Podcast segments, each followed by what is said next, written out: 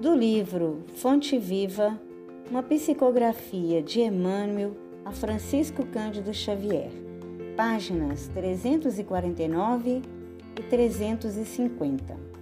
Saibamos agradecer as dádivas que o Senhor nos concede a cada dia: a largueza da vida, o ar abundante, a graça da locomoção, a faculdade do raciocínio, a fulguração da ideia, a alegria de ver, o prazer de ouvir, o tesouro da palavra, o privilégio do trabalho, o dom de aprender, a mesa que nos serve, o pão que nos alimenta, o pano que nos veste, as mãos desconhecidas que se entrelaçam no esforço de suprir-nos a refeição e o agasalho.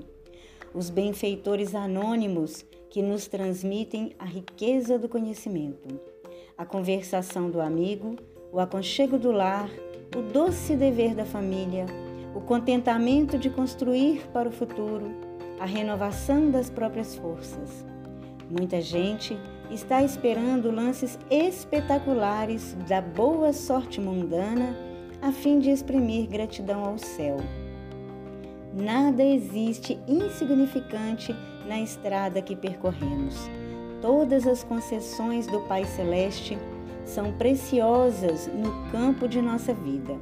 Utilizando, pois, o patrimônio que o Senhor nos empresta no serviço incessante ao bem, aprendamos a agradecer.